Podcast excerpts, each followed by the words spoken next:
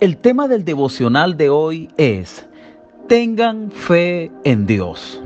En el libro de Marcos capítulo 11, versículo 22, encontramos que Jesús les respondió a sus discípulos, tengan fe en Dios. Nuestra mente está tan enfocada en las cosas de este mundo, las cosas materiales, los afanes del día a día, que olvidamos las espirituales. Y recuerda que Dios es espíritu. Y, y, la fe es espiritual. Tal vez esto te suena un poco difícil de entender, pero te estoy hablando de lo más importante a la cual debemos poner toda nuestra fe. Lo primero es creer que Dios existe y que Él es real, que Dios es verdad y que en Él debemos poner toda nuestra confianza. Pon en Él toda tu fe, pon en Dios toda tu, confianza y toda tu esperanza en el Señor. En una oportunidad se encontraba un hombre muy desesperado por la situación de su hijo. Y Jesús le dijo, si puedes creer, al que cree, todo le es posible. Y dice la palabra que la incredulidad de ese padre eh, inmediatamente clamó y dijo, creo, ayuda mi incredulidad. El hombre clamó y dijo, creo, ayúdame en esta situación. Así que inmediatamente este niño, este joven, fue libre de lo que le oprimía.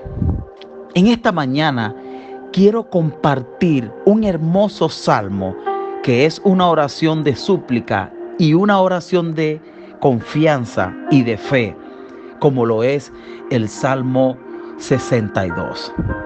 Es un salmo que se le atribuye a David, aunque hay ciertas eh, personas que han analizado y se lo atribuyen a otro, pero está enfocado en Dios. Lo importante es que es un salmo enfocado totalmente en Dios y que habla de fe y habla de esperanza.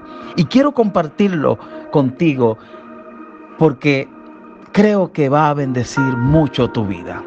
Solo en Dios haya descanso mi alma. De Él viene mi salvación. Solo Él es mi roca y mi salvación. Él es mi protector. Jamás habré de caer. ¿Hasta cuándo atacarán todos ustedes a un hombre para derribarlo? Es como un muro inclinado, como una cerca a punto de derrumbarse.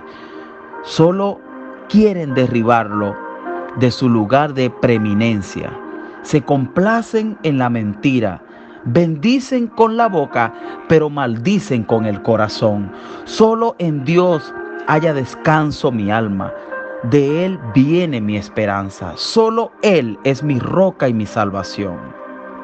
Él es mi protector y no habré de caer. Dios es mi salvación y mi gloria. Es la roca que me fortalece. Mi refugio está en Dios. Confía siempre en Él, pueblo mío. Ábrele tu corazón cuando estés ante Él. Dios es nuestro refugio. Una quimera es la gente de humilde cuna y una mentira la gente de alta alcurnia. Si se les pone juntos en la balanza, todos ellos no pesan nada. No confíen en la extorsión, ni se hagan ilusiones con sus rapiñas.